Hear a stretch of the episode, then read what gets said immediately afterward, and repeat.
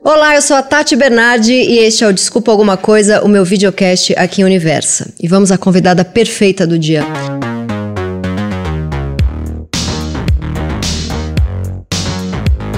Ela é apresentadora, empresária, poderosa, belíssima, modelo, atriz, mãe do Vitório, fez magistério para agradar a mãe, é obsessiva pela mãe, tamo juntas, eu também sou pela minha.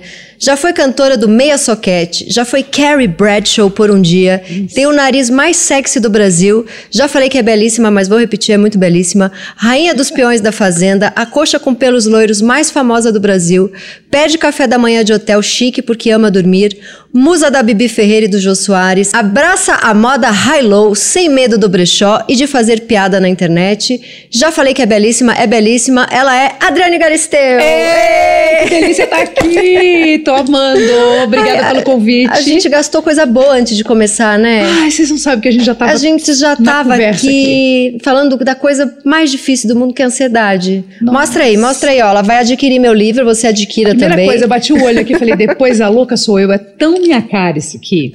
Aliás, eu já ouvi tanto isso, a louca, você é louca, a louca, depois a louca sou eu, tá aqui maravilhoso. Eu falei, que tal você assinar pra vai, mim? Vai, vai ganhar. vou levar de brinde. Vai adquirir. Adorei, adorei, adorei. Mas conta um pouquinho, porque eu já, já até vou abrir mão da primeira pergunta aqui, porque a gente tava falando um negócio muito bom, que é a importância de poder falar, porque a Adriane tava me contando alguns minutinhos antes da gente começar, que eu também comecei a ter crise de ansiedade, crise de pânico com 17, 18, 19. Foi a idade que ela começou também. A gente tinha com 18. Com 18. A gente tinha muita vergonha de falar, até porque a gente não sabia o que era. Não, para as poucas pessoas que eu falei, eh, elas me olharam e falaram: não, isso é nada. Isso é isso piripaque, é frescura. isso é chilique. Minha mãe mesmo falou: isso é chilique, vai lavar um tanque de roupa, tá faltando coisa para você fazer, vamos fazer.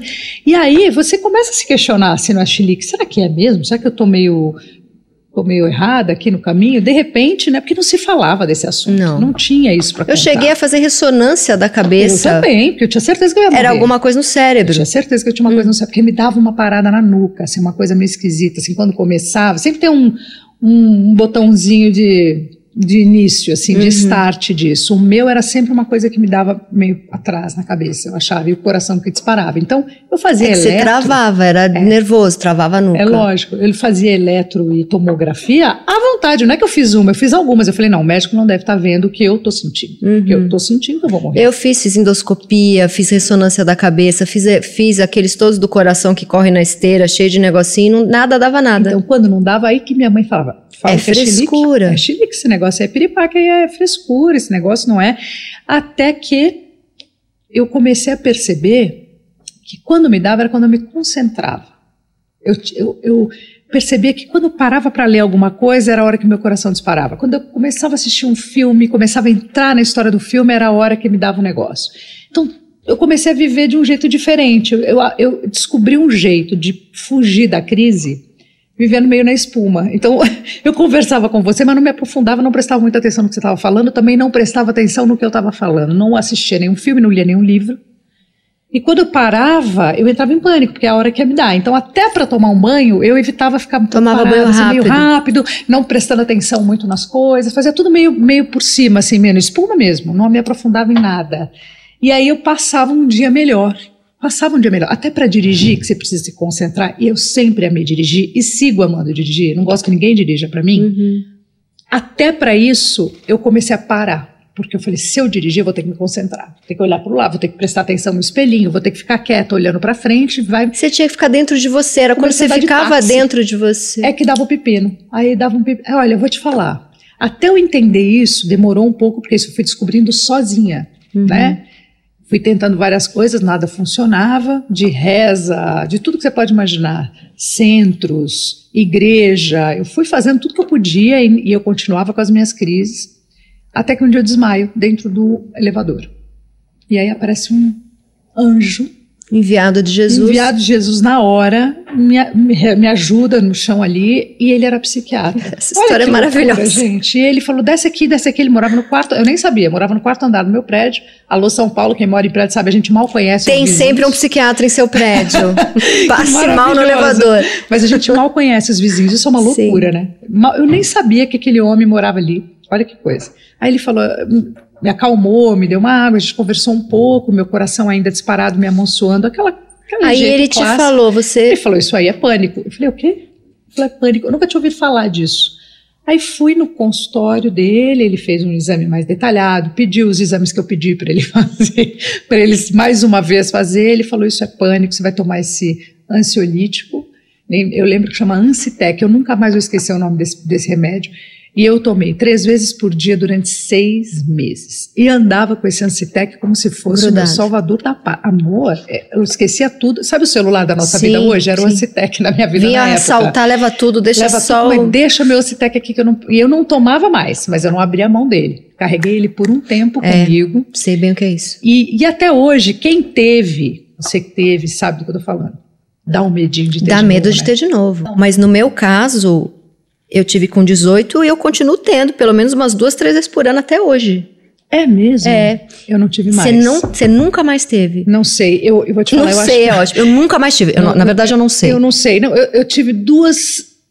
Dois inícios, mas eu ainda não tinha passado pela gravidez, e eu acho que depois da maternidade minha vida mudou um pouco em relação a isso. Parece que eu tenho um pouquinho mais de autocontrole em relação a essas sensações de ansiedade, de medo, isso porque eu sou muito medrosa. É uma coisa sempre ligada à outra, né? Mas assim, Você eu tenho medo pavor do de avião, Avião e vivo também? dentro de um avião. Sim. Eu entro num avião normal, assim, o céu tá azul, céu de brigadeiro, eu entro como passageiro e desço como sobrevivente de qualquer um. Eu saio com pizza embaixo do braço, eu saio descabelada, eu saio meio descompensada, saio louca, animada quando Sim. chega. Quando chega, você não fica muito animada? Muito. Dá Eu vontade de saio- beijar o chão. Eu, também, eu saio numa viva. animação. Isso é um clássico E, de e fora que pavor, assim, né? e fora assim, eu saio muito feliz porque eu venci mais uma vez. Olha lá, é essa a sensação que eu Eu- tenho. parece ter uma trilha musical de vitória quando eu saio de É uma. E, muito- e para as pessoas assim. É tudo muito normal. Mas esse é o grau. É o grau. É, é, eu, eu tô rindo porque eu, eu, eu me coloco Você aí entende. nessa situação, porque eu também passo por isso, faço, faço altos micos. Por exemplo, eu tô ali, eu vejo alguém. Não sei por que as pessoas fazem isso, mas tem gente que gosta de burlar a regra, né? Gosta de usar o celular na hora que não Sim, eu pode. já acho que vai dar Eu já ruim. cagueto. Eu sou aqui. não desligou o telefone aqui, ó. Tô ouvindo. não- eu já sou aquela desesperada. Eu sou a desesperada do avião. É maravilhoso. Mas a gente gente. tava falando uma coisa legal antes de começar, que é como, por exemplo, na minha gravidez, que eu sabia que eu não podia tomar nada, né? Você não toma ansiolítico grávida, não pode. Ia me dar e eu falava, não pode dar. Olha lá. Aí não dava. Na amamentação também não pode tomar nada. Então, às vezes ia dar, eu falava, não posso tomar nada, não pode dar.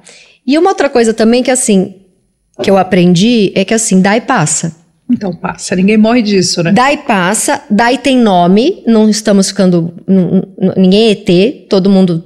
Todo mundo, mas sei lá, uns 50% das pessoas que eu conheço tem isso. Acho que até mais. Até mais. Aqui tem muita gente que não conta. É, e o que, que pode acontecer? Eu vou ficar suando, vai dar dar- Não, é diarreia. A, sensa- a sensação do, do coração é, É ruim. horrível. É ruim. Essa sensação é, é de quase morte mesmo. É uma Sim. sensação péssima. Mas você sabe que a maternidade, não a maturidade, a maternidade me ajudou.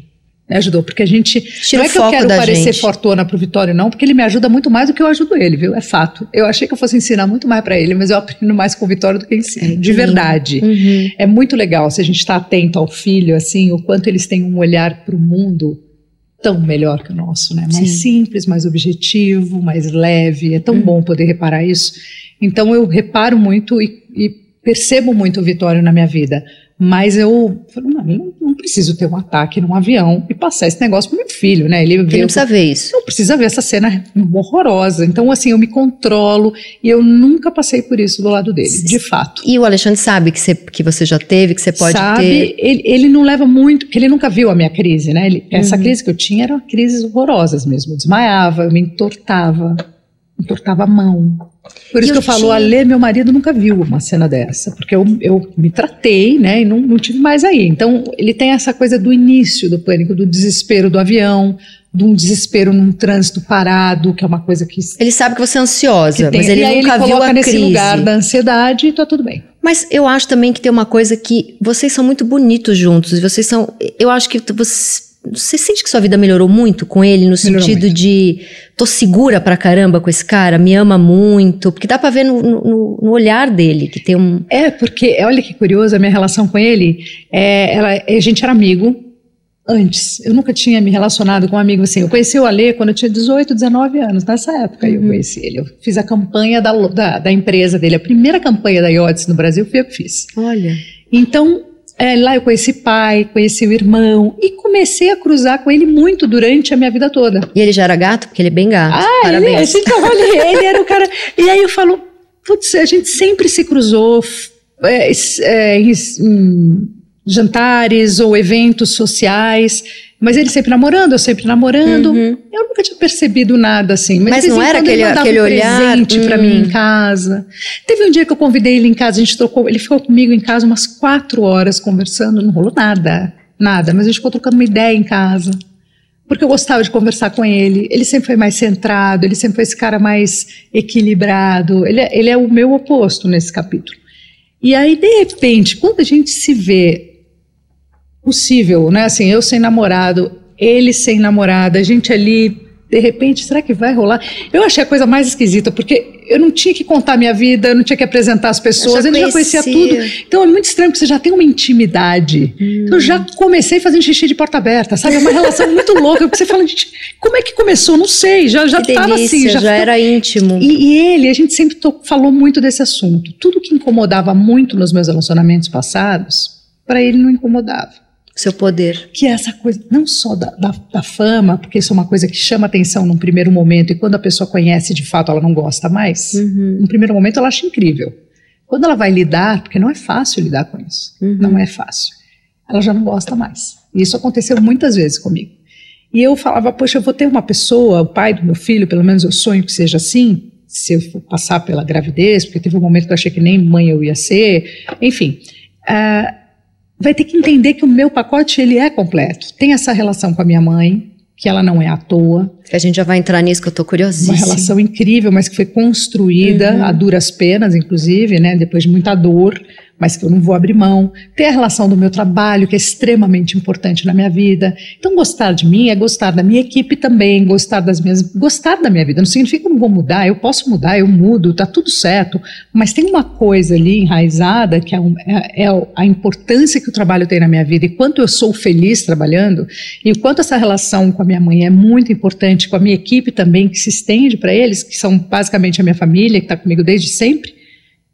A pessoa precisa gostar do todo. E isso não tem só coisas boas, tem um monte de coisa que não é gostosa para quem está do lado. Não é gostosa. E pra quem quer ser o, o mimadão da mulher, né? Entendeu? E como eu vivi o outro lado, quando eu namorei o Ayrton, eu era a sombra e ele era a situação. Uhum.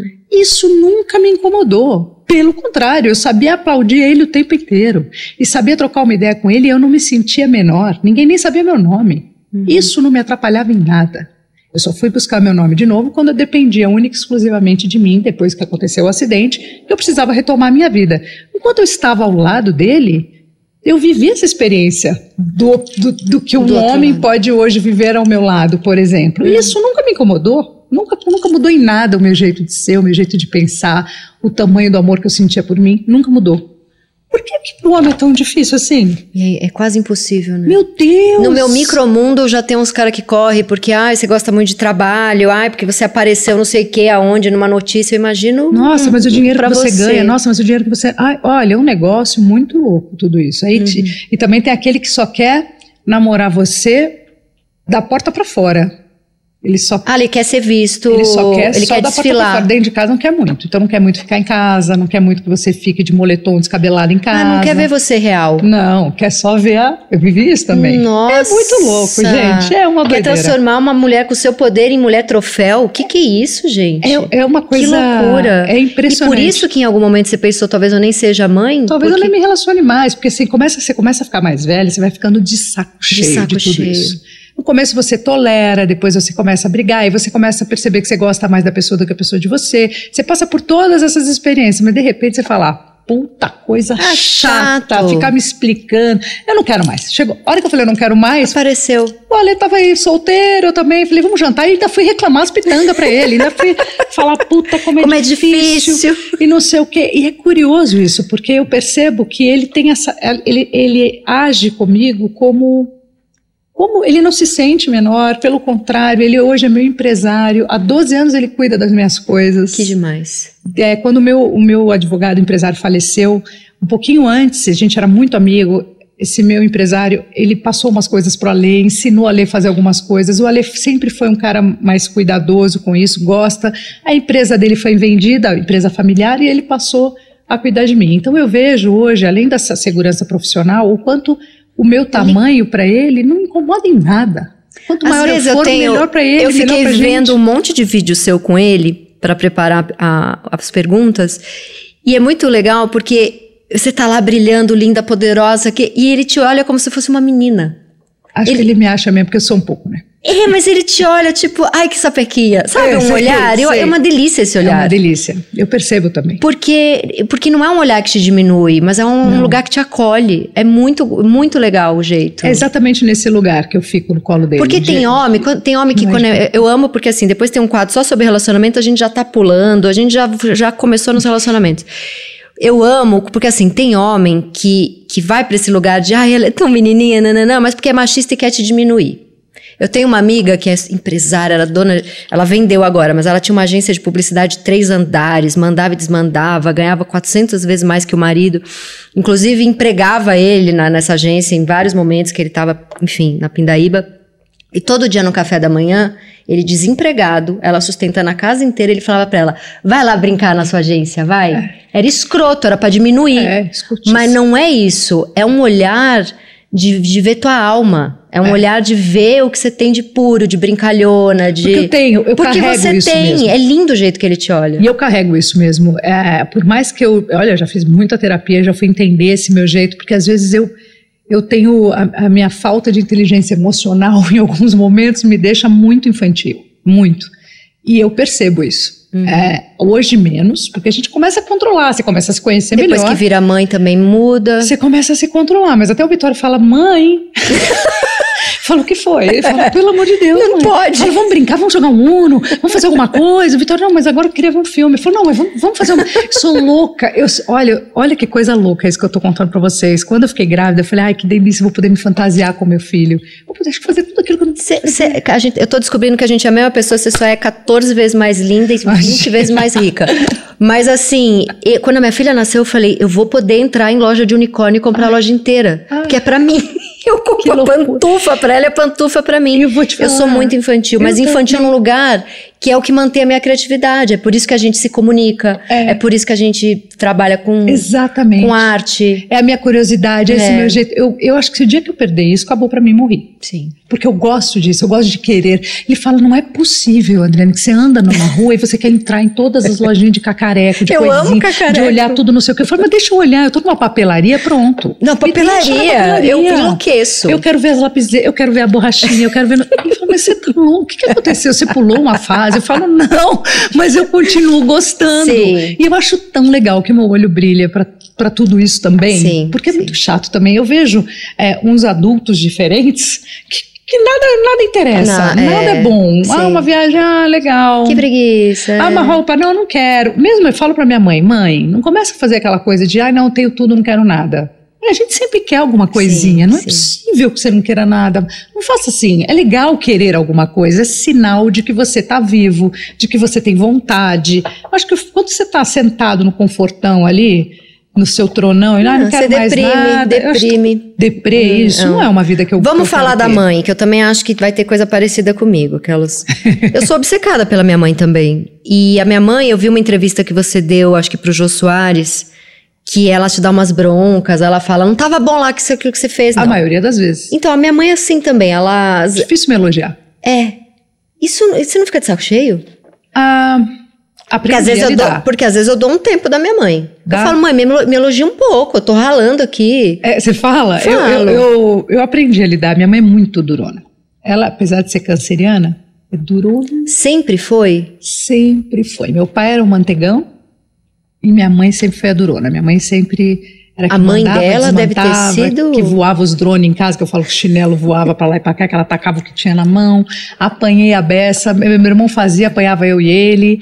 Lá em casa não tinha essa, foi você que fez, então to, é, tomar apanhava os dois. Ela, ela era terrível zona, assim, brava. Mas sempre foi muito, ela nunca foi muito do beijo, do abraço. Eu falo pra ela, beijo Vitório, mãe. Aproveita, abraça. Ela fala, não. Ela não Vai é de abraçar ele, beijar, vai vai. estragar ele. É isso. Mas ela é aquela que passa o dinheiro escondido, que dá o doce escondido, que senta pra, para ver o, o, o, filme junto, Sei. que acompanha, que pergunta, que liga 20 vezes, que quer saber. É cheia de amor para dar, mas não expressa dessa maneira, uhum. não é a pessoa que abraça, que Ela beija. procura o defeito? A tua casa está impecável, você teve aquela semana em que você brilhou, ela fala, mas minha filha não estava, você estava naquele dia, você estava, o cabelo não estava bom. Ah, ela é exatamente assim, é. exatamente assim. Aí, ela hoje mesmo, estava saindo de casa, ela me olhou, mas por que esse tênis? Esse tênis aí é de, de esporte, né? Não é um tênis. Pra... Eu falo, mãe, mas é porque por acaso eu achei que ficou legal aqui. Eu fui correr hoje, usei o tênis na corrida e tô com. E por que, sempre tem por que, um... que você acha que ela faz isso? Eu acho que ela encontrou um modus operandi comigo que a gente, a gente na verdade, é assim, eu com a minha mãe. A gente sempre se deu bem, mas eu entendendo a regra dela. Para ficar bem em casa, tinha que obedecer a regra da minha mãe. Como meu irmão passou por problemas seríssimos de droga, ela acabou se dedicando muito para o meu irmão. E eu ficava mais com a minha avó, mãe dela, húngara, brava, mas com a cabeça mais abertona do que a minha mãe, viu? Minha ah, avó é? era minha avó que me ensinou a rezar, minha avó que me ensinou a tabuada, minha avó que eu, com ela que eu dormia. Então Ela era mais carinhosa? Minha Não. avó era um pouco mais carinhosa, é, mas uhum. também meio eles eles vieram fugidos da guerra, falavam um pouco português eles eram diferentes, sabe? Uhum. O, o, eles tinham uma coisa diferente com o toque. O europeu é um pouco mais frio uhum. do que o uhum. brasileiro, né? Uhum. Meu pai já era o cara que cantava, que abraçava, que beijava.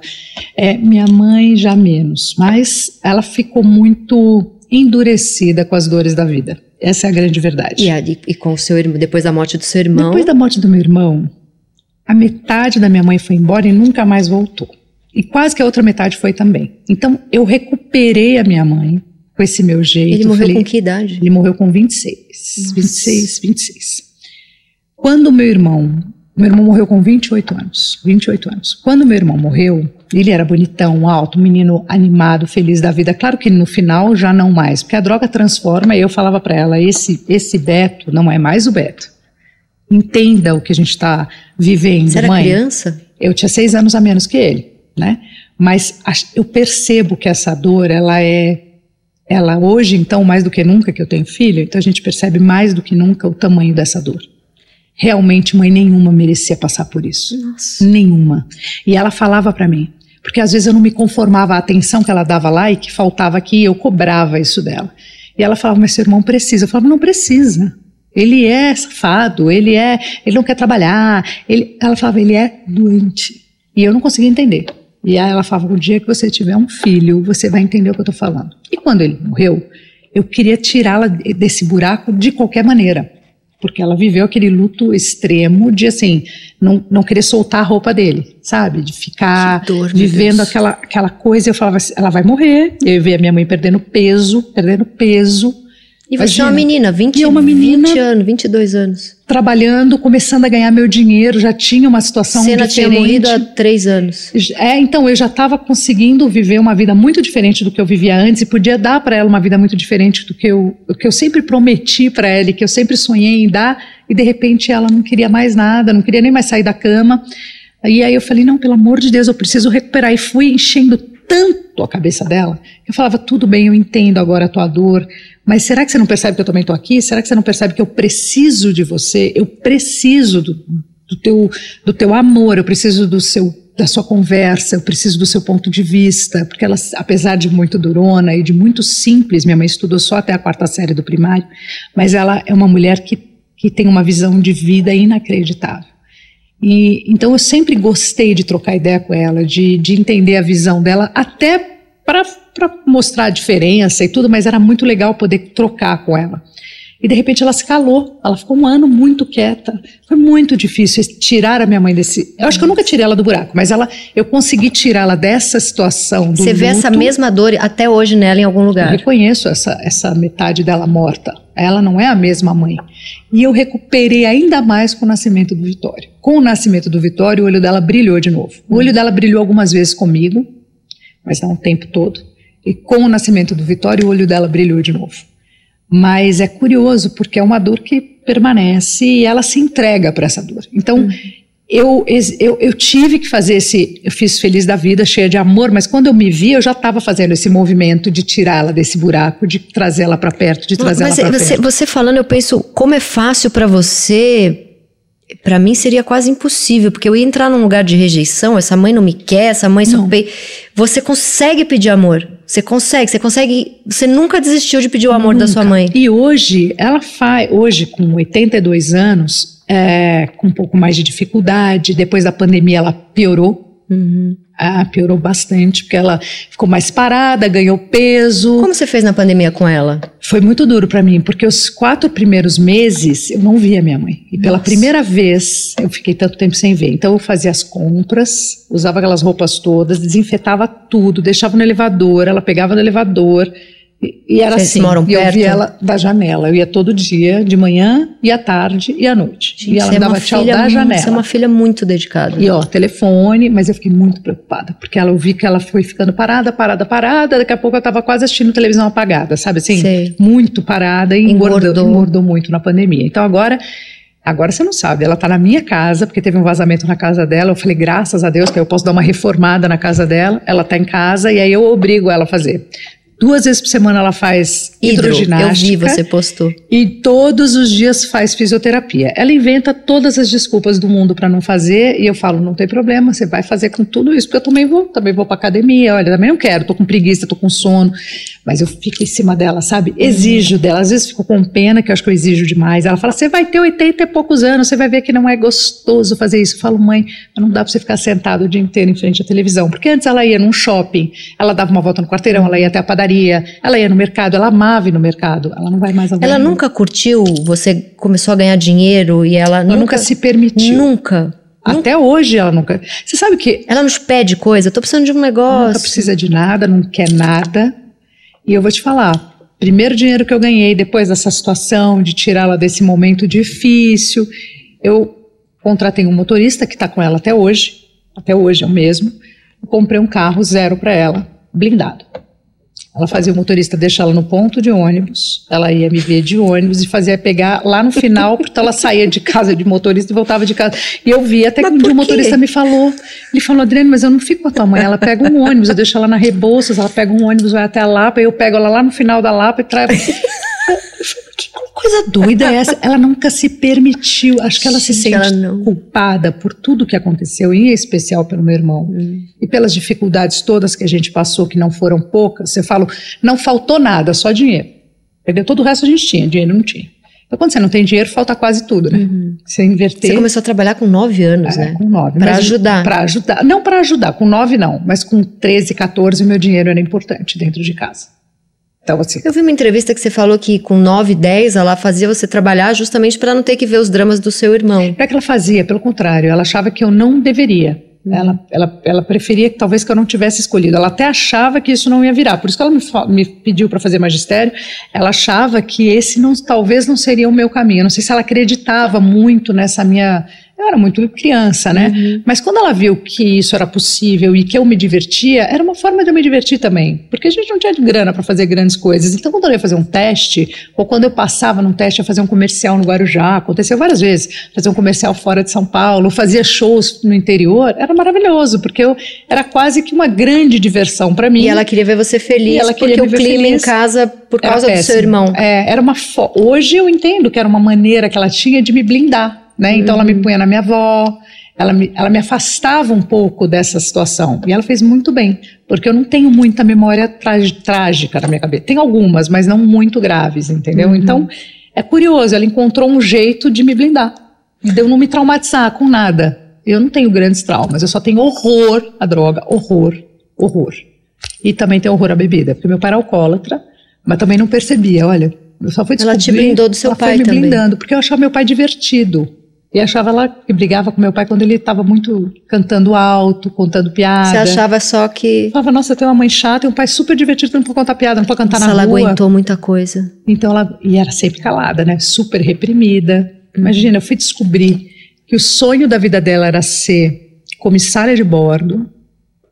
Muito tempo, agora há pouco. Eu falei, mas você nunca falou isso pro seu pai? Eu falei, imagina que eu vou contar isso pro meu, meu pai. Como é que você fala isso com um pai? Olha, ela teve o sonho a vida inteira de ser aeromoça, comissária de bordo. Ela falou isso na época, quando ela era jovem, é- era um caos falar isso para um pai. Uhum. Era uma decisão horrorosa. sabe? Uma profissão que não era ela bem não vista. pôde viver as coisas. Ela não ela- viveu nada, mas ela nunca incutiu isso em mim. Curioso também. Então, é isso que eu ia te perguntar. Mas quando você tá linda, poderosa, teve aquela semana incrível, elogios, o programa indo bem, não sei o quê, e ela, pá, olha seu tênis e fala, não gostei do tênis. Ou então fala aquela hora que você falou aquilo na televisão. É, ela te corrige. Você fa- uma hora e meia você arrasou, você- um negócio que você falou. Você não pensa que. Não tô te botando coisa Não, na não, não, cabeça, você mas não- você não vai pra um lugar de ela não pôde ver as coisas que ela queria, então ela tem um pouco de inveja minha? Você sabe que eu não penso isso? Não consigo pensar isso. Eu penso que é um jeito que ela. Porque para os outros ela é um jeito que ela. tanto. é, Então. Então, é um jeito, eu acho que É ela um jeito tem. de estar na tua vida, de. de- de- Não só de estar, mas de não me deixar voar demais, sabe? Hum.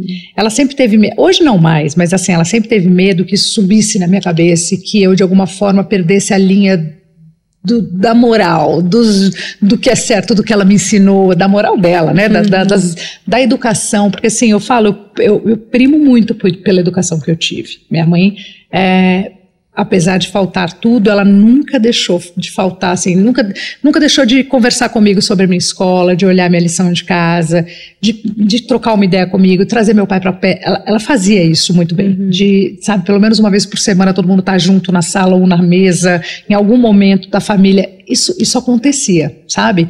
Então eu acho que ela tem tanto medo, teve muito medo que o dinheiro, que a fama subisse na minha cabeça e que eu esquecesse dela ou que eu esquecesse da minha história por alguma razão. De quem você é, de onde você veio, de tudo. Exatamente, que durante muito tempo, toda vez que eu ou sofria muito por algum motivo, tá, ela me via triste, ou ela me via ah, deslumbrada, ela sempre falava: Vamos dar um pulinho lá na Lapa? Ela sempre dava um jeito de me carregar para Casa da Lapa, que existe até hoje, que é a Casa da Lapa Que é onde você nasceu? que é onde eu nasci, que é a casa que ela construiu com o pai dela, carregou tijolo, construiu aquela casa, e que hoje, tudo que eu ganho de fã, toda a minha história, eu coloco lá.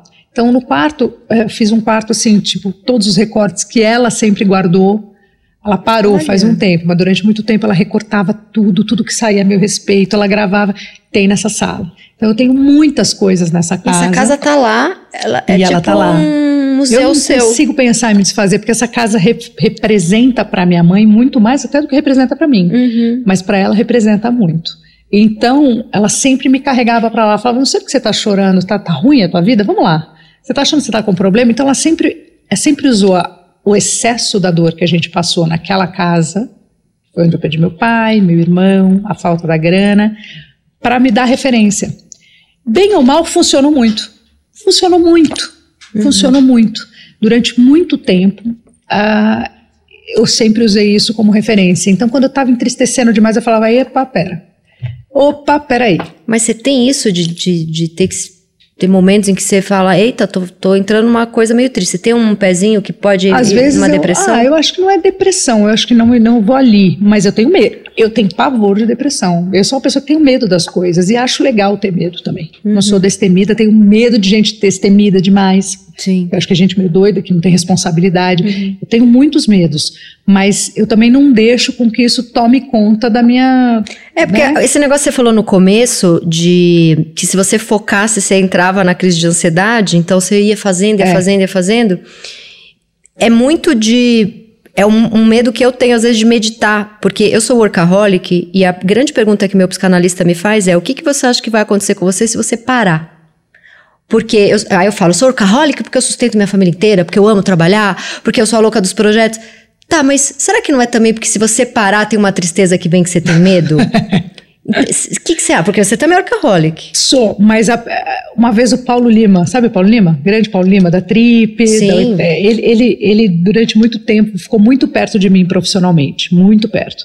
E é uma pessoa que eu adoro, e, e eu sempre penso nele, porque ele me ajudou muito, e eu acho ele admirável. Sempre gostei muito dele.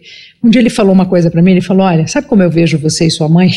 Eu falei, como? Ele falou, me dá a sensação que você está num grande matagal, com uma foice na mão, Abrindo caminhos. Vem, mãe, vem, mãe. E ela vai atrás de você, você vai, vai, vai. Você não foi capaz ainda de sentar e olhar para trás e falar: caraca, olha, Olha o que eu tudo já que eu fiz. fiz. Você não passa por isso. Isso que ele falou aquele dia para mim, um dia na casa dele, que ele me contou isso. Eu fui para casa pensando tanto nessa cena. Falei, putz, é verdade. Porque teve uma época que eu não me permitia nem tirar férias, hein? Não permi morria de medo de tirar férias e alguém pegar meu lugar. Ai, que medo que eu tinha. Então eu preferia não tirar férias. Tocava o meu programa ao vivo, nem se fosse sábado, domingo, não queria parar. Morria de medo de perder o meu. Olha que coisa, de, de, de descansar, não, não me permitia muito. E aí, de repente, quando ele falou isso, começou, eu comecei a parar para prestar atenção. Ele tem toda a razão. Durante muito tempo eu fiz isso não olhei para trás. Você não, você não pensava, cheguei. Não. Você tem que chegar, tem que chegar, tem que chegar. Nunca chegava. E uhum. se para perguntar para mim, você chegou, eu vou falar não. E o medo que eu tenho de falar que eu cheguei? E aí eu cheguei e morri? Não, eu quero, quero mais, quero mais, quero mais. Eu continuo assim, só que um pouquinho mais devagar. Sabe? Hoje eu já sento num toquinho lá de árvore que eu cortei, dou uma respirada, tomo um cafezinho e continuo. Mas eu não, eu não perco o foco e essa relação que eu tenho com a vida. Isso me dá uma coisa que eu acho maravilhoso, que é essa vontade de, de testar, de me desafiar, de aprender. Isso me dá, me dá esse tesão. Mas você sabe, sabe? que para mulher tem uma coisa de que mulher que é apresentadora como você, que está na televisão há tanto tempo, me dá essa sensação de que por, por ter tanto machismo, nunca tá ganho exatamente, né? Você tá sempre. Imagina nesse programa que eu tô apresentando agora, que sempre foi 100% sempre, masculino. Sempre homem sempre homem. A primeira vez que eu assumi mesmo, tinha, eu falava, gente, o Mion tinha brilhado ali, né? Outros uhum. homens passaram, mas o Mion brilhou ali, né? uhum. né? E eu falei, como é que eu vou encontrar meu caminho aqui sem grandes comparações? Porque eu tenho, eu, as pessoas, ainda bem que eu já tenho um histórico na televisão e que as pessoas já conhecem um pouco o meu jeito de me comunicar, pelo menos, o meu jeito de falar. Mas na Fazenda, o meu jeito de falar exatamente não funciona. Ali tem um outro jeito, porque é um reality. Então você não pode se posicionar como as pessoas estão acostumadas a te ver. Você não pode sair falando tudo o que você pensa, como eu num programa ao vivo, numa entrevista sou capaz de fazer. Uhum. Na Fazenda, não. Você tem que estar dentro de uma você tem uma, um limite para ir, porque você não pode falar demais. Eu posso falar demais para o público, mas não para os participantes. A ousadia está nas situações do programa e não no, no que você tem ali para é, mostrar é, de quem você. Quem brilha ali não é o apresentador. Então, é difícil. Os, as estrelas de um reality são os participantes, sim, são os peões. Sim. Eu tô ali só para contar essa história para quem está em casa uhum. e o meu papel é quase de telespectador também, porque eu fico sabendo tudo junto com, com quem está em casa. Então é uma relação diferente. Eu fiquei com medinho no começo. Mas rolou super, né? Aí eu falei, não, peraí, peraí. Falei muito com o Mion no telefone, pedi, ele foi genial comigo, sempre fomos amigos, ele me deu bastante uh, toques de como, como, como ser neutro também, porque é uma relação difícil para mim ficar neutra, é uma uhum. coisa que eu sinto dificuldade. E fui indo e encontrei o meu caminho, mas eu te garanto que é um lugar Uh, que, que, eu tive que desbravar também. Essa cena da, do foice aconteceu de novo, agora. E você estava falando do medo, e eu lembrei de uma, de uma entrevista sua para o Jô também, que você falando que você tá, tinha muito medo de estrear, de fazer as peças. Você ficava pavor. pavor. Pavor. Mas excelente atriz, ele e a Bibi loucos por você. Mas eu muito medo. E é por isso que você, a apresentadora sobressaiu, por, por ter muito medo de fazer teatro? Porque eu acho que, assim, no meu lugar como comunicadora, é, eu tenho uma coisa um pouquinho mais confortável, que é não ter um personagem. Hum. Então, se eu errar aqui e falar uma grande bobagem, eu posso te pedir desculpas, eu posso dar um jeito de me desculpar, mas eu fui falando do que eu, do jeito que eu penso, do jeito que eu sou, é, enfim eu tenho um jeito muito. Hum, eu tenho mais segurança de ser quem eu sou na hora que eu estou com o microfone, para apresentar você, para falar do seu livro, para falar, para te dar, pra fazer uma entrevista. Eu posso até falar: olha, eu não sei nada do que você fala, não domino o seu trabalho, mas eu tenho tanta curiosidade. Vamos aqui trocar uma ideia. Eu não, eu não escondo isso das uhum. pessoas. Agora, como um personagem, e num, num, teatro, você tem que exercer uma coisa que eu falo que é exercer a generosidade, que assim, você tem que dar a deixa para o seu coleguinha, porque senão você quebra o colega, né? Uhum. Então, primeiro, você tem que saber exatamente o que você está fazendo de um jeito natural, que não é natural, porque você está decorada. Então, isso é uma coisa apavorante, que você pode ter o medo de você dar uma bugada e falhar. Nossa, eu, eu nossa, e você falha e o coleguinha tá aqui, não entra na fala e fica todo mundo meio bugado. E... Acho que seu maior medo era ferrar o outro também pavor, junto com você. Pavor, porque abre o pano ali, não tem. Peraí, gente, vamos de novo. Não tem, vai que vai. Uhum. Para quem tá assistindo, difícil o, o, o, quem está na plateia pegar essa falha. Mas uhum. pra gente, o coração, juro por Deus, na estreia do teatro, meu coração batia tanto que eu achava que as pessoas percebiam o meu coração batendo, de tanto que batia. Era uma, uma totalmente diferente da síndrome do pânico. Era uma, uma batida de medo mesmo, Sim. de adrenalina, Sim. de nervoso. E curioso, porque isso, isso quando a Bibi falou para mim, vamos, Bibi Ferreira, eu falei, mas por que eu? Eu falei para ela, porque tem tanto. Eu não, acho que eu nunca pensei em fazer teatro. Não tá, na, não tá em mim. Ela falou, vamos fazer um teste. E eu fui, a cena é maravilhosa. Você levou sua mãe, né? Eu levei, minha mãe levantou e falou: filha, vamos embora, não tá bom. tá legal não. Maravilhoso. Ela, ela levantou, com aquele jeito dela, levantou, vambora. falou: vamos embora, vamos embora, não tá bom não. Não, não é pra vocês. A Bibi olhou pra ela, você nunca me esquece. Falou: calma, tenha calma. Ela falou: não, mas não tá bom. Ela falou: mas calma, ela acabou, acabou de chegar. chegar. Calma. Aí fiz, fiz, ensaiei, ensaiei, ensaiei. Já olhando pra minha mãe, sabendo, puta, se ela tá fazendo isso, o negócio deve estar tá um caos. mas você sabe que até o fato que que de mostrar pra ela, é porque eu, sei lá, eu sempre essa verdade dela de falar não tá bom era importante para mim.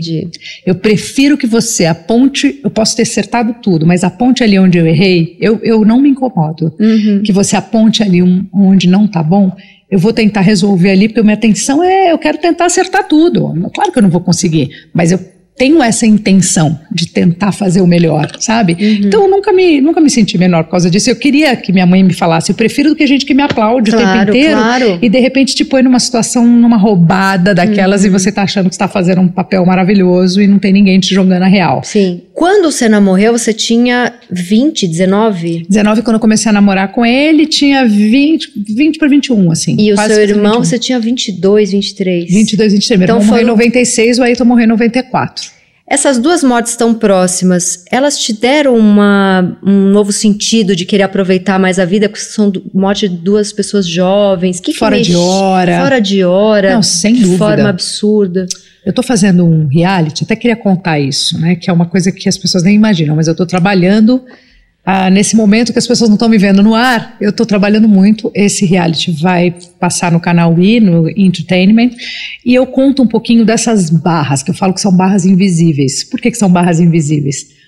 Porque essas dores, as nossas dores, elas são nossas. Para o olhar dos outros, elas nunca são tão grandes todo mundo sentar aqui para contar suas ladainhas e suas dores, a gente não sai nunca mais dessa mesa, Sim. né? Porque todo mundo aqui tem uma história difícil de vida ou uma história dura para contar. Esse não é o meu objetivo, contar as minhas minhas dores, mas o meu objetivo é como sair das minhas dores, como passar pelas barras, porque eu acho que de alguma forma aquela aquela menina que não falou sobre a síndrome do pânico e que hoje decidiu falar aqui para você é, deveria ter falado, porque quando a gente fala, a gente está ajudando um monte de gente que que precisa, uhum. que quer ouvir, que não tem condições, que não sabe para onde correr. É tão legal também você poder contar a sua história claro. e deixar a história do outro mais leve. Não é assim que uhum, funciona? Sim. É assim. Então, quando essas, essas, uh, essa tragédia aconteceu na minha vida, porque meu pai morreu com 54 anos. Nossa. Eu tinha 15. E ele morreu por causa do alcoolismo? Ele morreu no terceiro infarto por causa do alcoolismo. Então, assim, ele já tinha outras questões. Ele tinha diabetes por causa do álcool. 54 54. Um cara divertido, um cara que gostava da vida, um cara que achava que beber era super legal, que ele não era viciado. Ele achava que ele bebia só para ficar legal, que isso não era um Você problema. Você tinha que idade quando ele morreu? 15. Então, assim, aí, a, quando meu pai morreu, meu irmão virou o homem da casa. Naquela situação difícil, drogado, complicada, uma decisão de vida dificílima. E foi assim até a morte dele. Aí, quando meu irmão morre, na verdade, a sentença de morte do meu irmão foi junto com a do Ayrton. O Ayrton morreu em maio de 1994. Na sequência, meu irmão foi diagnosticado com HIV. Naquela época, era igual a atestado de óbito. Uhum. Não tinha o que fazer, não tinha nada. Tanto que os amigos dele, todos foram morrendo, inclusive ele foi o último da turma. Que tristeza e ele morreu um pouquinho antes do primeiro do, do, do, do primeiro era ZT, se eu não me engano, uhum. a primeira primeira primeira primeiro tratamento primeiro tratamento foram tipo quatro meses de, de diferença assim do primeiro tratamento então com essas mortes eu tive uma, um senso de urgência de viver e um senso de valorizar a, as coisas que eu tenho, a vida, os meus amigos, a saúde, o meu trabalho. A, isso ficou mais incrível na minha vida, você acredita? É, antes eu ficava culpada de ter essa sensação quase que de euforia, de, de, poder viver as coisas que eu gosto. Eu vivo intensamente o que eu gosto, porque todas essas, essa, essa tanto do meu pai, como do Ayrton, como do meu irmão, é a puxada de tapete da vida que eu falo. Tem a puxada de tapete do amiguinho, do colega, do inimigo, e tem a puxada de tapete da vida. Essa puxada de tapete da vida aí está fora do controle de qualquer um de nós. E Sim. aí é que é a questão, né? Ah, o que, que eu vou levar? O que, que eu deixei?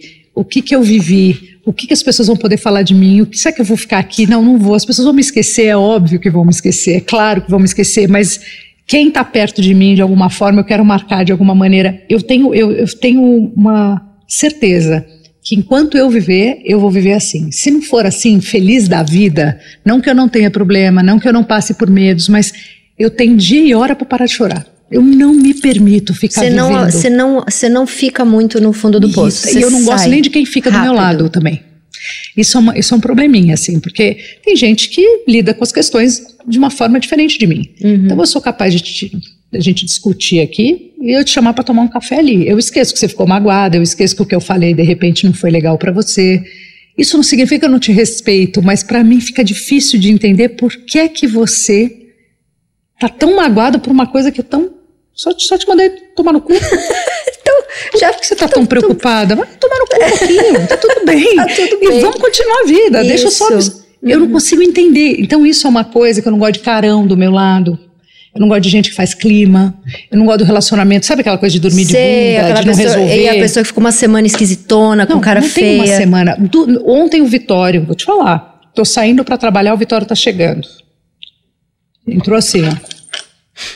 Falei, que cara é essa? Ele falou, o quê? Tô com enjoado. Falei, não, não, não, não, volta aqui, volta aqui. Beijo, abraço, sorriso. Ele falou, mãe, eu tô enjoado. Falei, tá bom.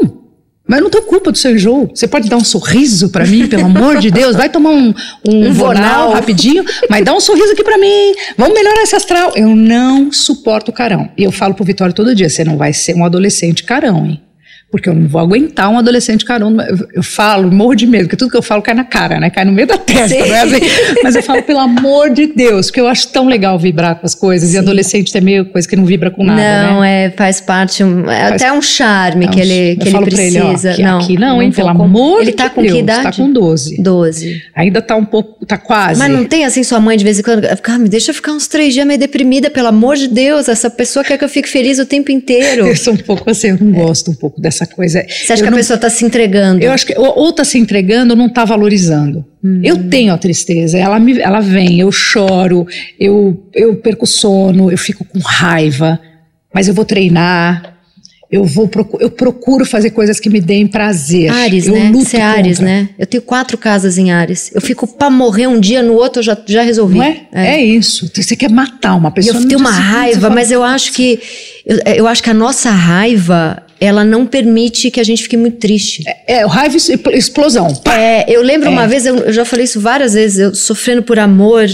Você tinha, sei lá, 15 anos, um menininho que não sei o que, que não quis mais, eu deitada na cama sofrendo. Eu lembro da minha mãe falando: levanta, nem que seja pra se vingar. É maravilhoso! É, e, eu- eu- e a minha mãe é leonina, e, é, e, e isso bateu em mim. Eu tenho, a minha raiva, ela me levanta. Ah, me levanta Eu também. tenho, mais, eu tenho muito mais raiva do que tristeza. Eu também, muito mais. mais é raiva. bom ter raiva. E é a bom. raiva faz a gente, ah, é, puxou meu tapete, você vai ver onde eu vou chegar agora. Você vai ver o puxar É. o tamanho do tapete que eu vou te puxar. é maravilhoso.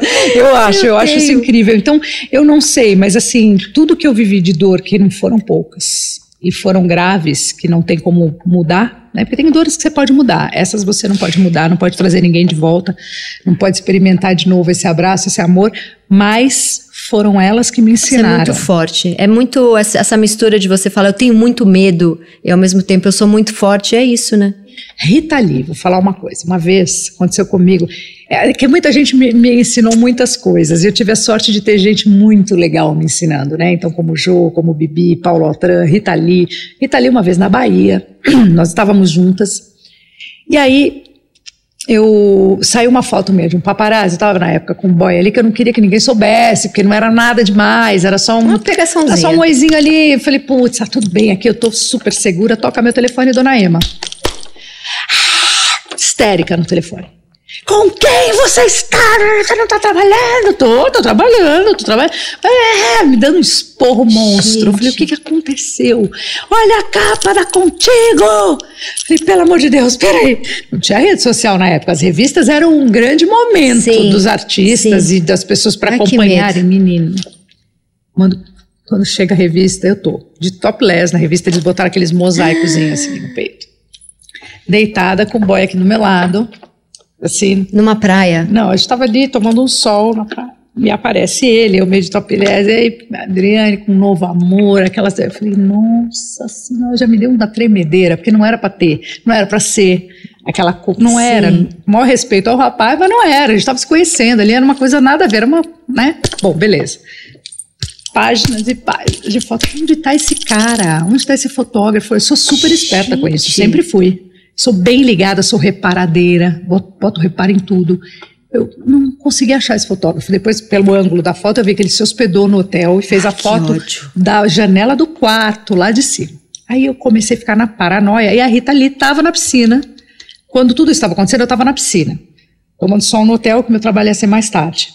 Rita ali estava na piscina também. Sua mãe, você não tá Minha mãe- trabalhando? Minha mãe no pânico comigo, eu aquela merda. Falei, agora é agora, vai começar a tocar. Ai, meu Deus, vou ter que responder.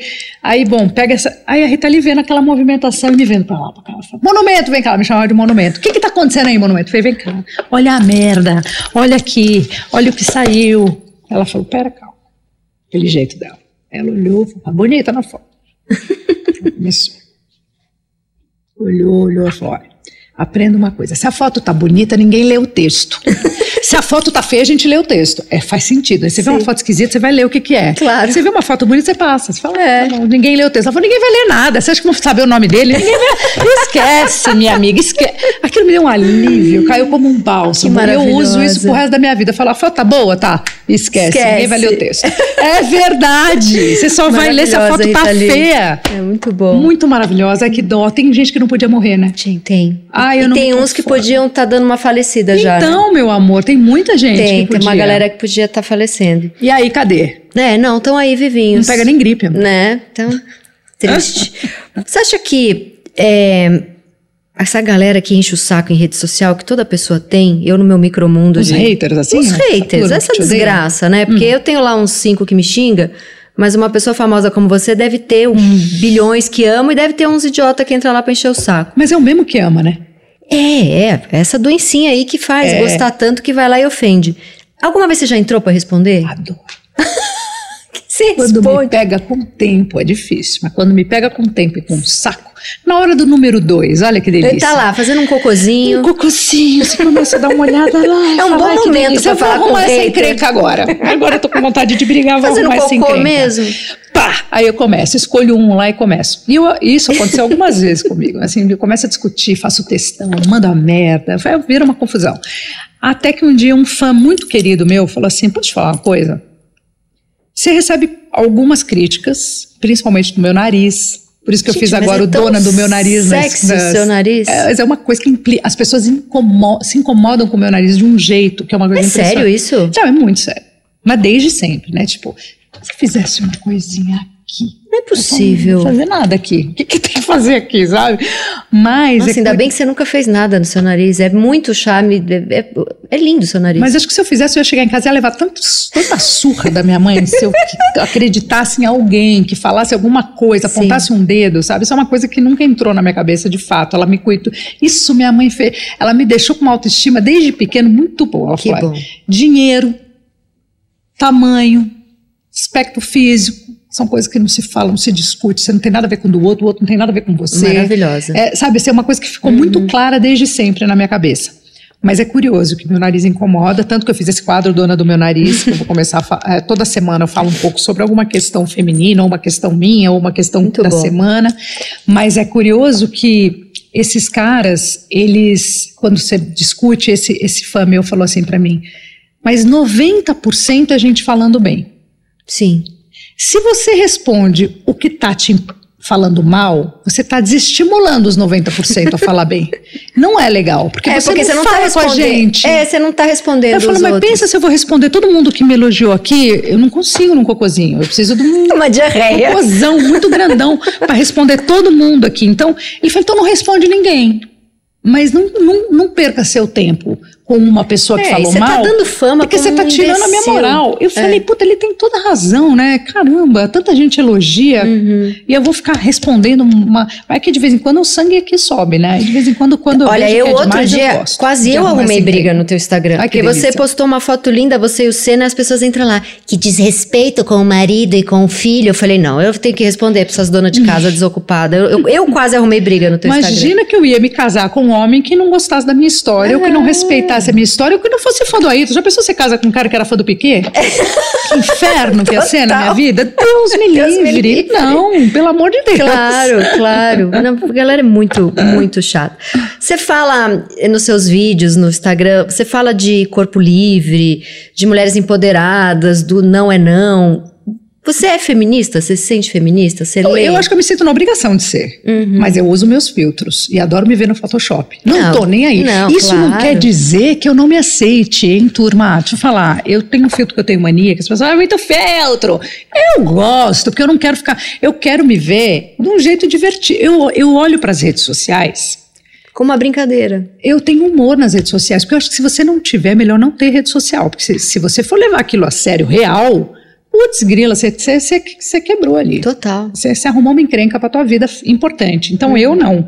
Eu procuro tentar ah, tirar uma onda daquilo tudo, experimento todos os filtros, faço dublagem, faço E dancinha as errada. pessoas levam a sério. Você foi fazer piada com o negócio do brechó, já acharam que era uma provocação. Em nenhum momento eu quis provocar o Roberto. Claro, Até aqui- falei para ele, você é inclusive. amiga Falei, dele. Roberto, pelo amor de Deus, você já teve mais humor, né? Você não vai levar isso a sério. É, é. Você falou, eu respondi de uma, de uma brincadeira. E Claro. tá tudo bem.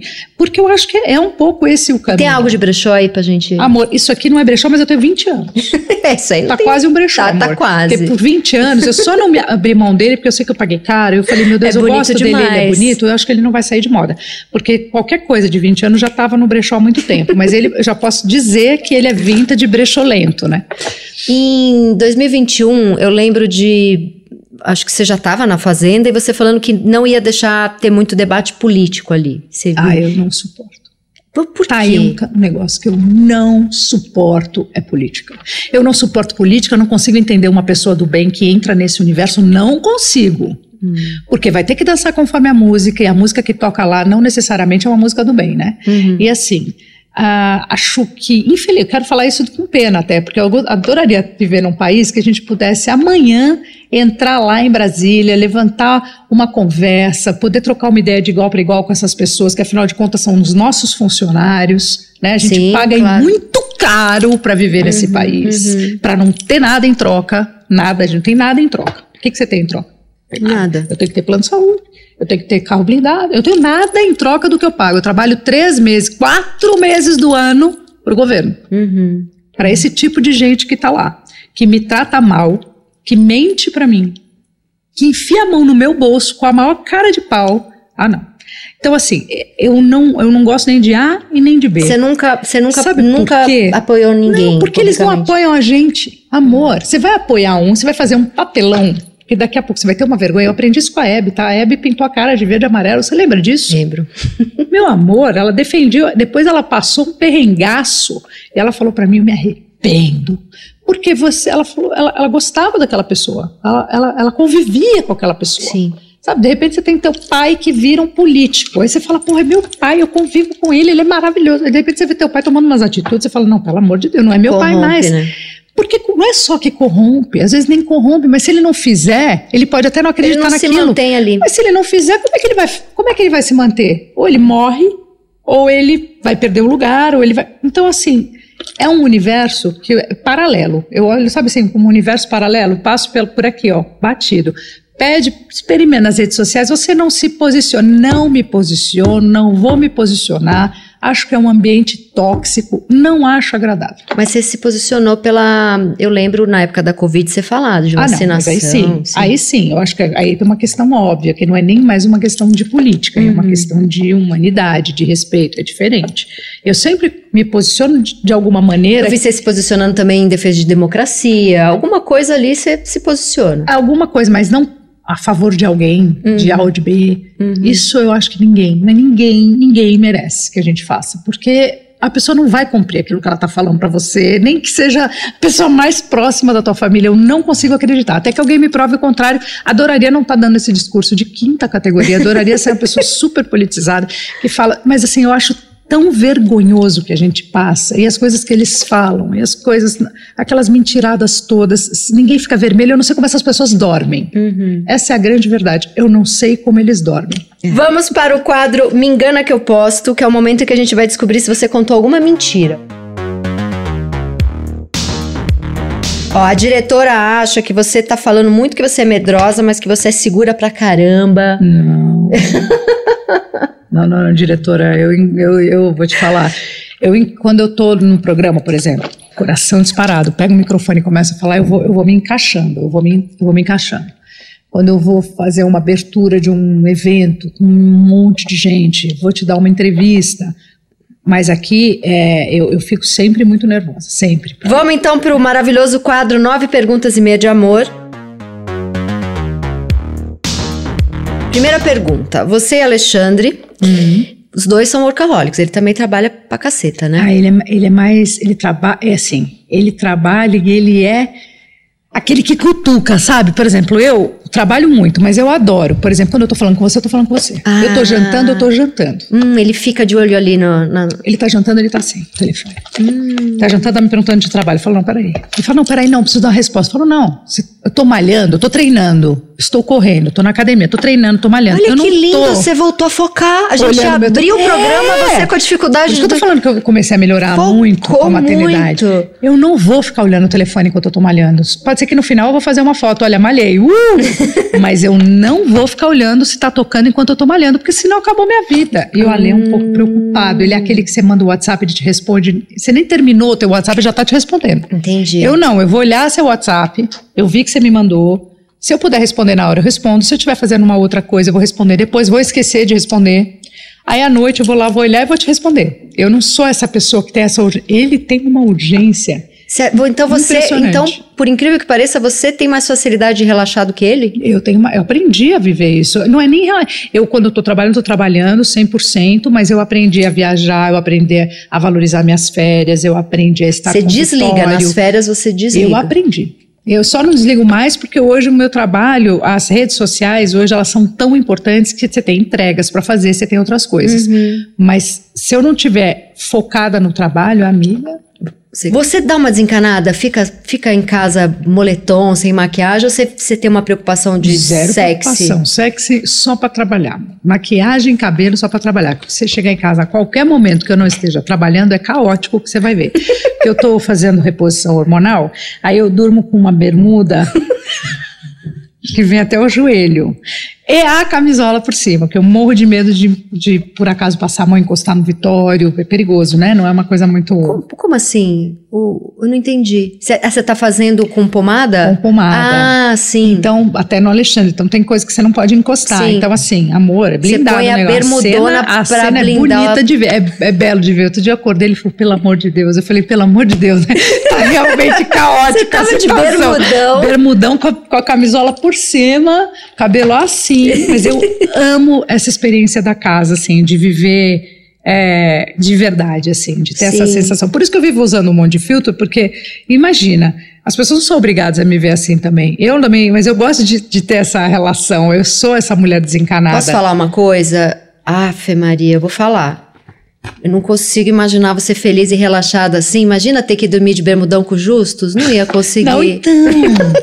que ele, aquilo que ele falou lá, ele não tá errado. Eu era aquela mulher mesmo. Mas essa mulher é de verdade, gente. É, eu sou essa mulher mesmo. Eu sou, não sou patricinha. Eu, eu, eu, eu já usava brechó, continuo usando, vendo minhas roupas, dou minhas, faço uma confusão com roupa, misturo todos os Mas é por isso looks. que você é uma mulher interessante. É, eu não tenho essa. Eu fumava na época.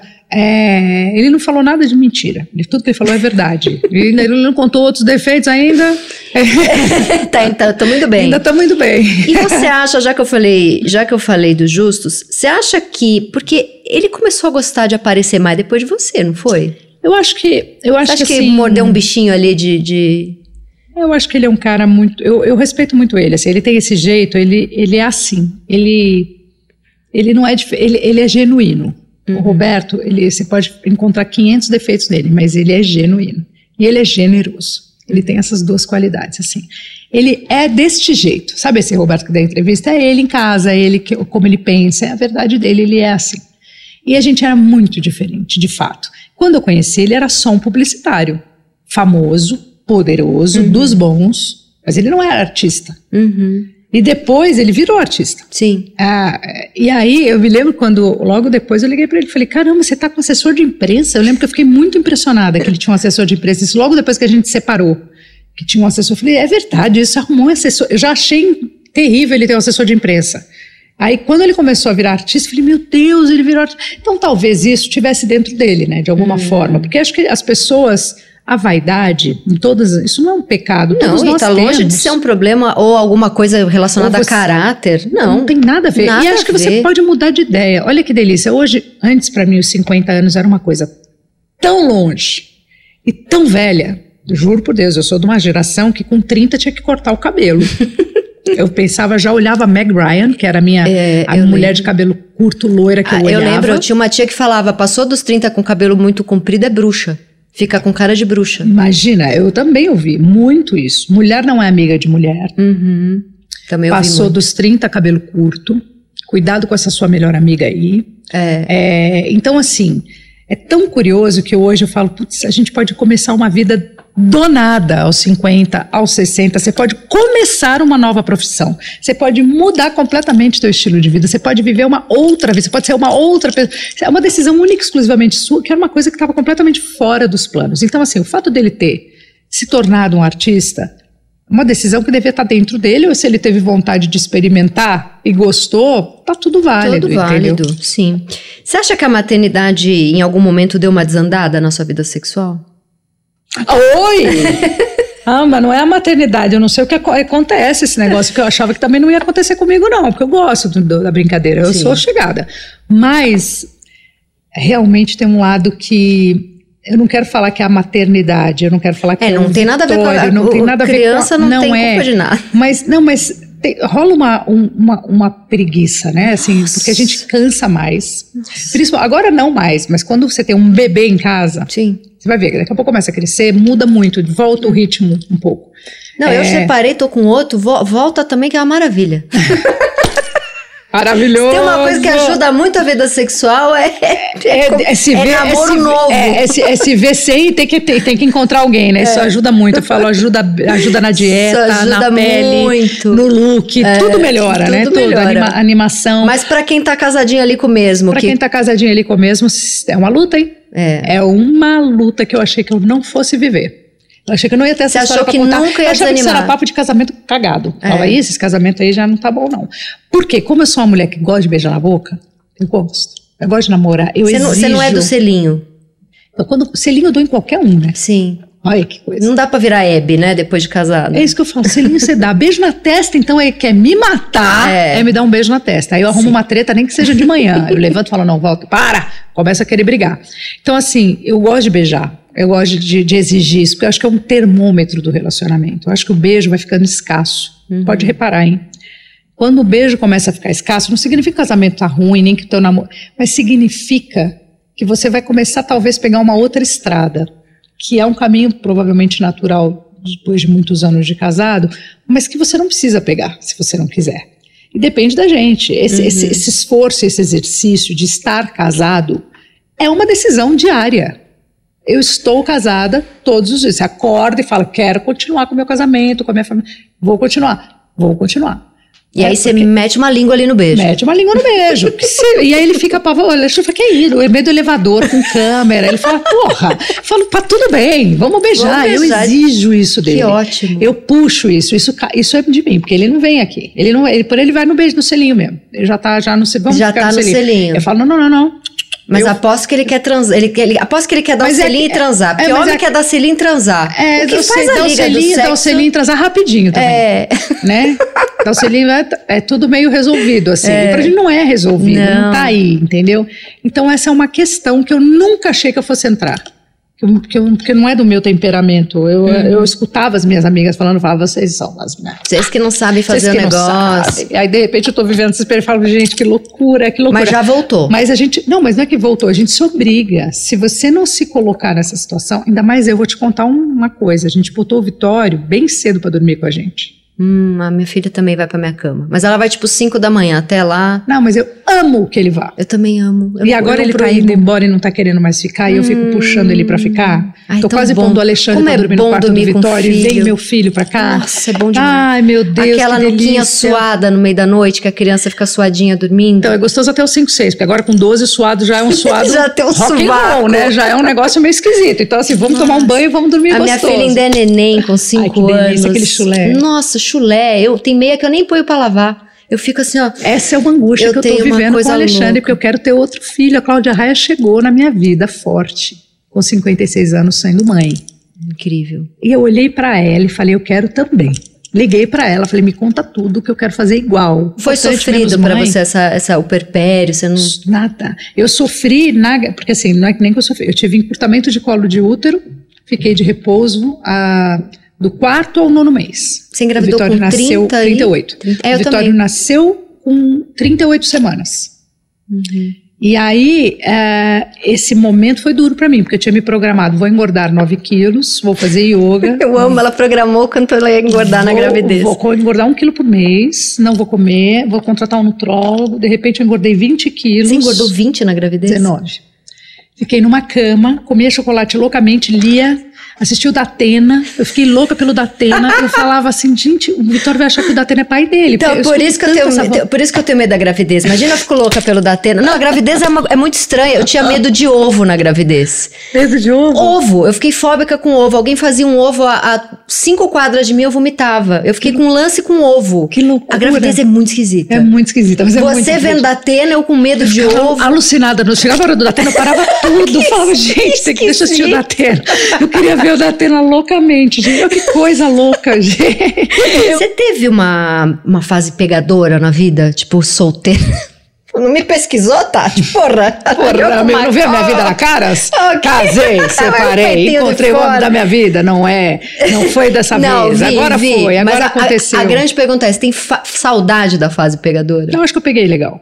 Deu. Eu Acho que, Foi. acho que o legal também é isso, né? Hoje, por exemplo, é, é, eu não sei nem como, como faz mais, né? Porque a gente perde um pouco o ritmo, né? Você fica casada há muito tempo, você não sabe mais como é que funciona, como é que é hoje para se relacionar, Sim. onde eu vou, como que eu troco uma ideia, como é que é, chega aqui no, no, no direct, eu não sei direito.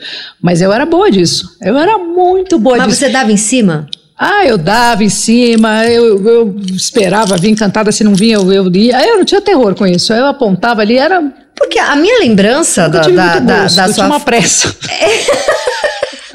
Não, a, a minha lembrança era de você sempre com namorados, mas eu não lembro de você assim, solteira pegando geral. É porque sempre me arrumava um namorado. Quando tipo, eu Ah, pegava um, já virava namorado na capa da entendi, revista. Aí eu ali. me sentia na obrigação de dar uma explicação, né? que aí no semana seguinte ia ter outro na capa da revista, porque eu achava que eu estava escondendo. E não, na- naquela época, não, não sei o que aconteceu, eu não conseguia. Eu vejo mulheres que conseguem esconder. Eu falo, caraca, eu nunca consegui esse negócio. Tem um idiota que fica pendurado num Como é quarto de esconde hotel, esses cara? Como é que faz isso acontecer? Muito louco. Eu não, não era boa nisso. De esconder, não. Era boa de pegar, mas não era boa de É, esconder. então aí eu tinha que assumir, às vezes, uma coisa que eu não queria assumir, mas eu assumia lá uns dois, três meses só pra não ficar meio tal. Aí depois desandava. o Teve, teve namorado que eu nunca separei. Sabe? Teve sumi e ele outro dia me contou. Falou: Você sabe que você nunca terminou comigo? Eu falo, juro por Deus. O cara tá até hoje esperando. Você nunca me separou de mim. Um dia você nunca atendeu mais o telefone. Eu sumi. Você Tomava fez um muito pó homem sumir. sofrer? Ah, eu acho que me fizeram sofrer mais do que eu fiz. Jura? Você acha que você sofreu mais? Eu acho. Eu tive dois relacionamentos muito difíceis. De, de Muito você ficar tóxicos. mal? Mas não de, de- nunca, nunca apanhei de homem, não. Sim. Isso aí não. Mas eu tive homens que me, me machucaram psicologicamente mesmo, sabe? Que pegavam, que eu acho que é igual um tapa na cara, né? Sim. Se não for pior. É, porque o tapa na cara tem um olho roxo que você vai lá e vai numa delegacia. O terror psicológico, você demora 20 anos pra entender o que já aconteceu. Demorei, gastei uma puta grana Em em terapia. terapia pra, pra saber onde é que tá meu botão que ninguém mais pode apertar. Entendeu? Mas é, foi, foi dureza, uma fase ruim. É. Não foi uma fase boa, não. Mas também me ajudou, porque a única coisa que eu tenho raiva um pouquinho é de ter ficado muito. Podia ter ficado menos nesse relacionamento, entendeu? Porque eu já Uhum. sabia como era. Então, assim, faltou um pouco de inteligência também, né? Porque já sabe como é. Tá repetindo o modus operandi ali e termina antes. Sabe como é? Por quê? Porque Aquele tinha beijo. fama de fazer isso. É, você acha que vai ser diferentão com você? Só porque você quer, né? E Hum. Já tanto que é. continuou e continuou dando pepino, né? dando pepino. Continuou dando pepino. Então, Que assim, cagada. é um modus operandi, não tem jeito. Você, bom, essa pergunta óbvia, né? É, faço essa pergunta pra toda mulher fodona que vem aqui. Muito homem já correu de você? Ah, oi. Mas muito. Muito. Tipo, Adriane, não dou conta. Não, não dou conta. Não dou conta. Não, nem, nem às vezes não chegava nem no, nesse ponto aí, não chegava nem perto. Não, não Tipo, é, vivi essa experiência. Vou- Eu acho que hoje, eu tenho a sensação que hoje, você acha que ainda tá assim? eu acho que melhorou, mas eu ainda também tá. acho que melhorou. Eu acho que eles entenderam que, né, Mas as minhas amigas, assim, com grana, muito bem sucedida, elas têm reclamado muito do homem broxar. Do homem até tentar dar Ah, mas conta. brocha, mas depois volta. Brocha naquele dia, no dia Brocha seguinte tenta de é o- novo. é. Na terceira vez vai acostumar. Aí tem que dar um pouco de chance. Tem. Broxou uma, broxou duas, três.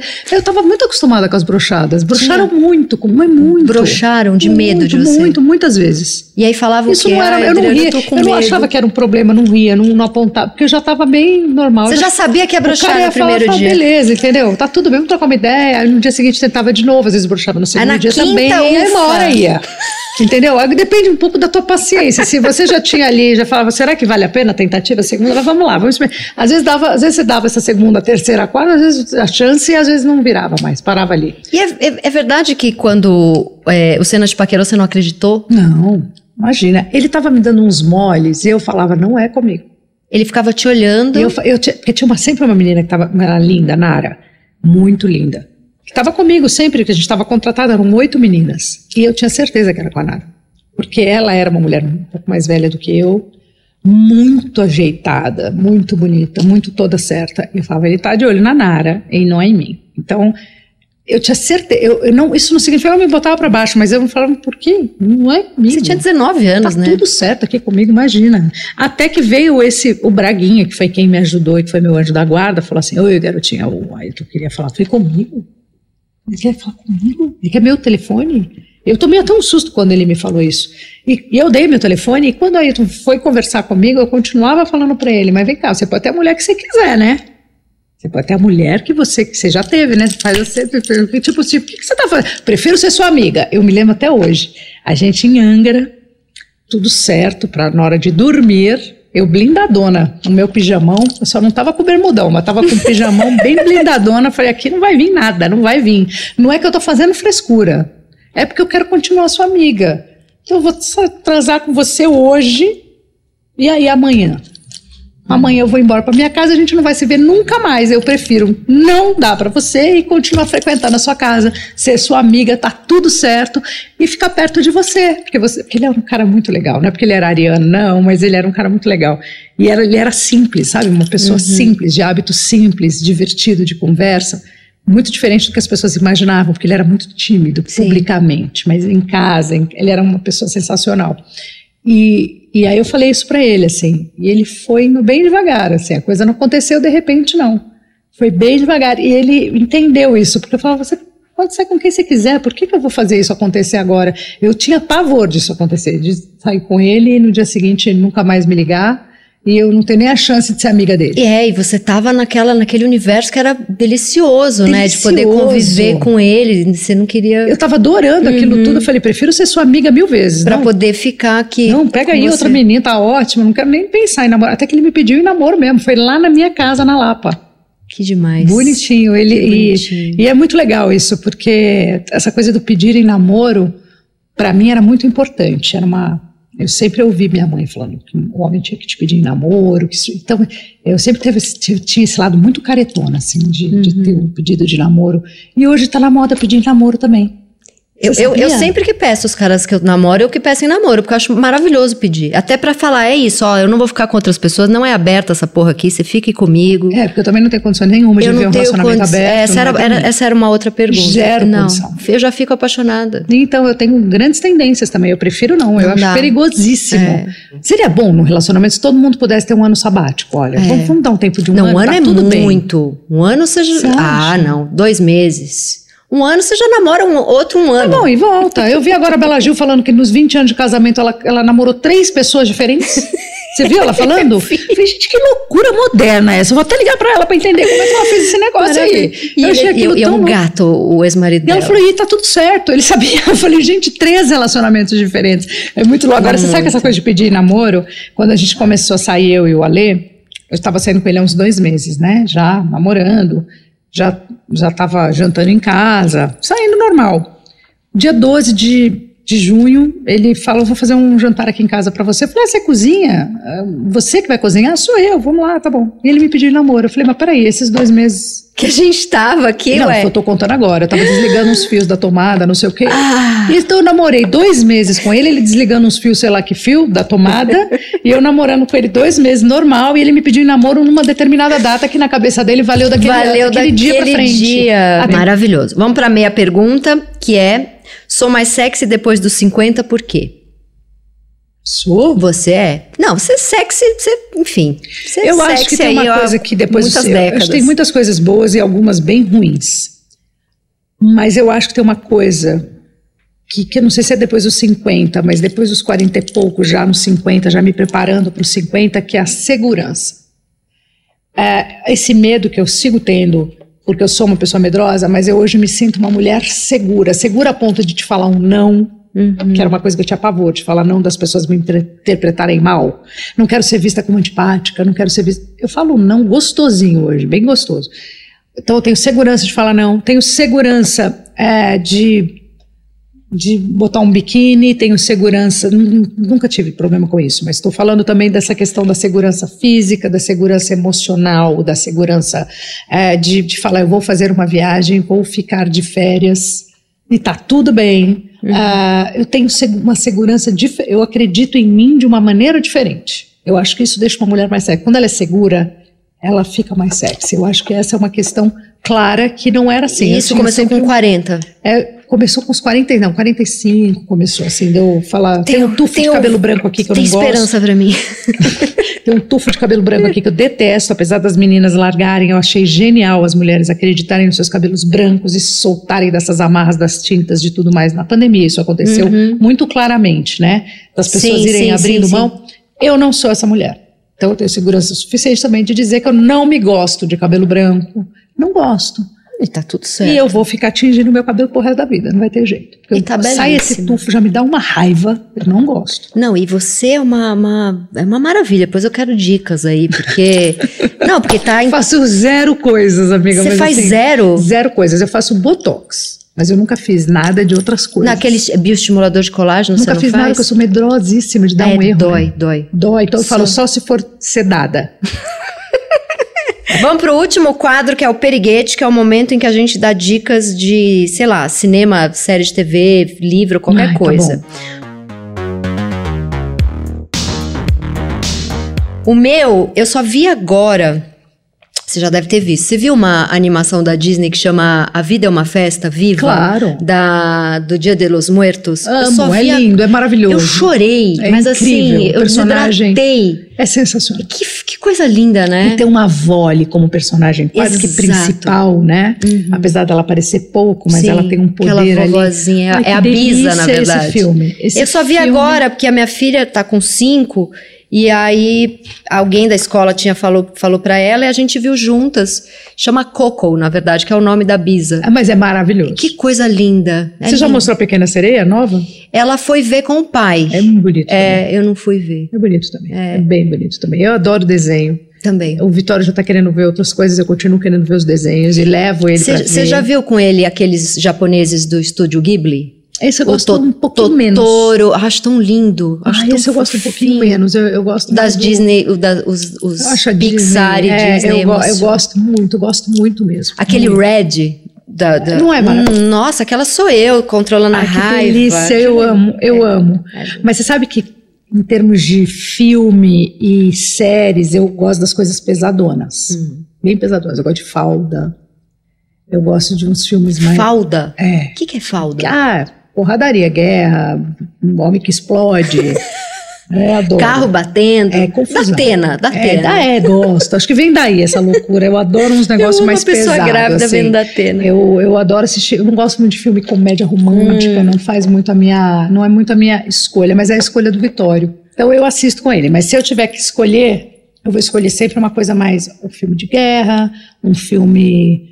De homens Desses que cai explodem, avião. Desses, que, desses de mulheres, mulheres de homens bombas, adoro. Gente. Adoro. Tem uma. Ai, que eu me esqueci o nome. Como é que é o nome? Meu Deus do céu. Tem uma série maravilhosa. que Eu engulo essas séries, dessas mulheres. A relação das mulheres com essa vida, ah, tentando fugir desse momento. Eu tô sempre olhando pelo lado da mulher, né? Aham. A mulher que vive nesse. Imagina você ser casada com um homem bomba, você sabe como é que é a vida dele, dos amigos dele, você tenta fugir dessa situação. Ai, eu amo. Olha, que, que engraçado. Você curte uma coisa pra dormir já num. Num clima bem Num pesado. clima é, pra falar, leve, Nossa, como eu vivo bem, como a minha vida é como a minha vida é maravilhosa, é boa." boa. É.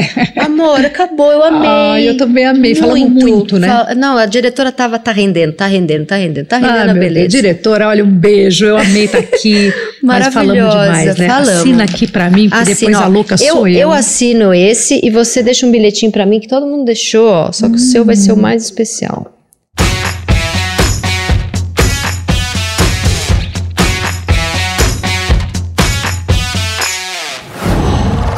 whoa.